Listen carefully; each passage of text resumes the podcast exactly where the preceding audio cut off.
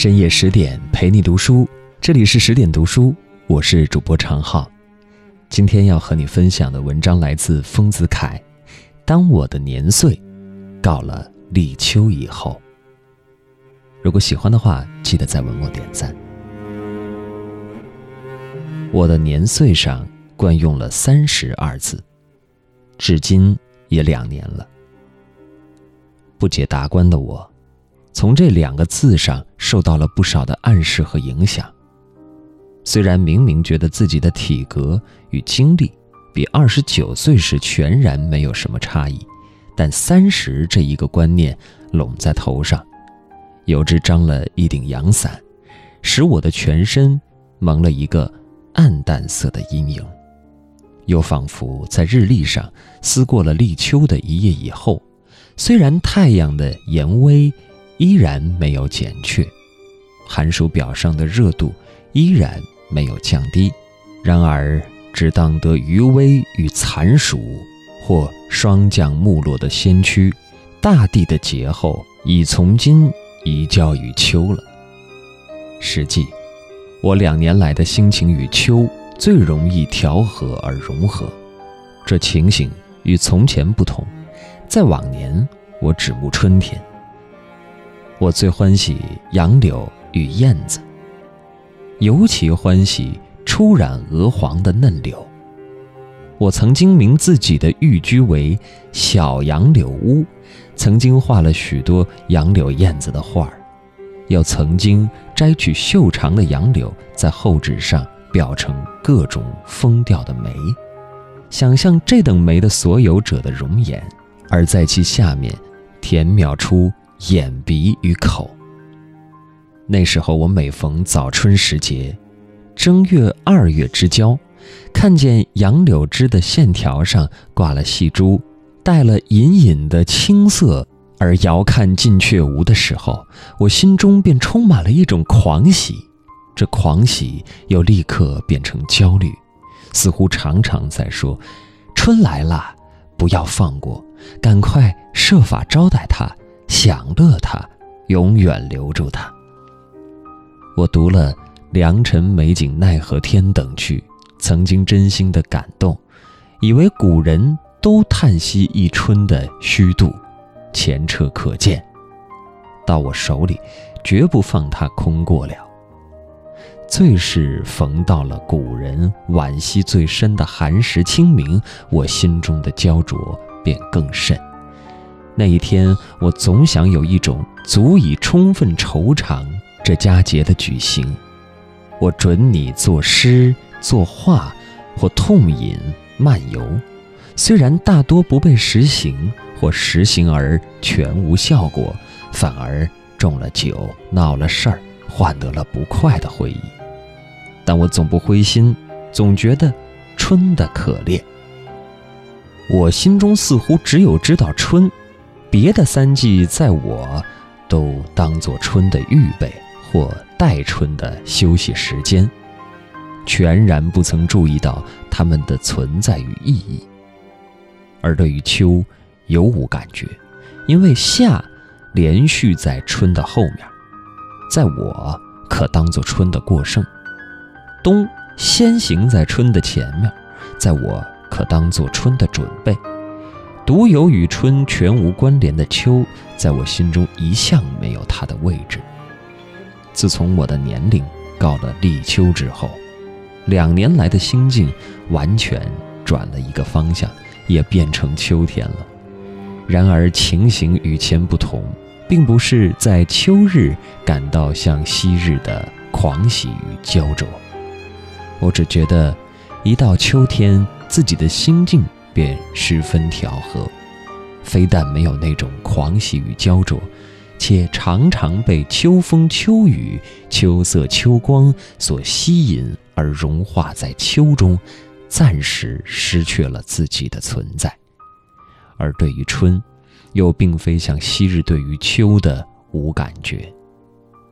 我现在对于春非常厌恶。每当万象回春的时候，看到群花的斗艳。蝶蜂的扰攘，以及草木昆虫等到处争先恐后的滋生繁殖的状态，我觉得天地间的繁庸、贪婪、无耻与愚痴，无过于此了。尤其是在青春的时候，看到柳条上挂了隐隐的绿珠，桃枝上着了点点的红斑，最使我觉得可笑又可怜。我想唤醒一个花蕊来对他说：“啊，你也来反复着老调了。我眼看见你的无数祖先，个个同你一样的出世，个个努力发展，峥嵘竞秀，不久没有一个不憔悴而化泥尘。你何苦也来反复着老调呢？如今你已长了这孽根，将来看你弄娇弄艳。”装笑装贫，招致了蹂躏、摧残、攀折之苦，而不你祖先们的后尘。十七，吟诵了三十几次的春来春去的人，对于花事早已看得厌倦，感觉已经麻木，热情已经冷却，绝不会再像初见世面的青年少女似的，为花的幻姿所诱惑而赞之。叹之，怜之，惜之了。而且，天地万物没有一件逃得出荣枯、盛衰、生夭、有无之理。过去的历史昭然地证明着这一点，无需我们再说。古来无数的诗人千篇一律地为伤春惜花废词，这种笑贫也觉得可厌。假如要我。对世间的生荣死要费一点词，我觉得生荣不足道，而宁愿欢喜赞叹一切的死灭。对于前者的贪婪、愚昧与怯弱，后者的态度何等谦逊、悟达而伟大。我对于春与秋的取舍，也是为了这一点。夏目漱石三十岁的时候曾经这样说。人生二十而知有生的利益，二十五而知有明之处必有暗。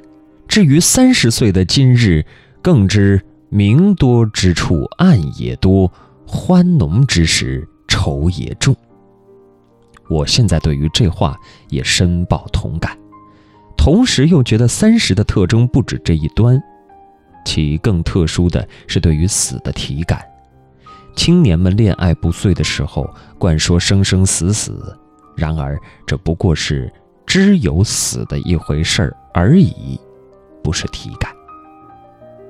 由之在饮冰挥扇的夏日，不能体感到围炉拥亲的冬夜的滋味，就是我们阅历了三十几度寒暑的人，在前几天的炎阳之下，也无论如何感不到浴日的滋味。围炉、拥寝、遇日等事，在夏天的人的心中，只是一种空虚的知识。不过晓得将来须有这些事而已，但是不可能体感它们的滋味。须得入了秋天，炎阳沉尽了威势而渐渐退却，汗水浸胖了的肌肤渐渐收缩，身穿单衣似乎要打寒噤。而手触法兰绒觉得快事的时候，于是围炉、拥亲、遇日等知识方面渐渐融入体验界中，而化为体感。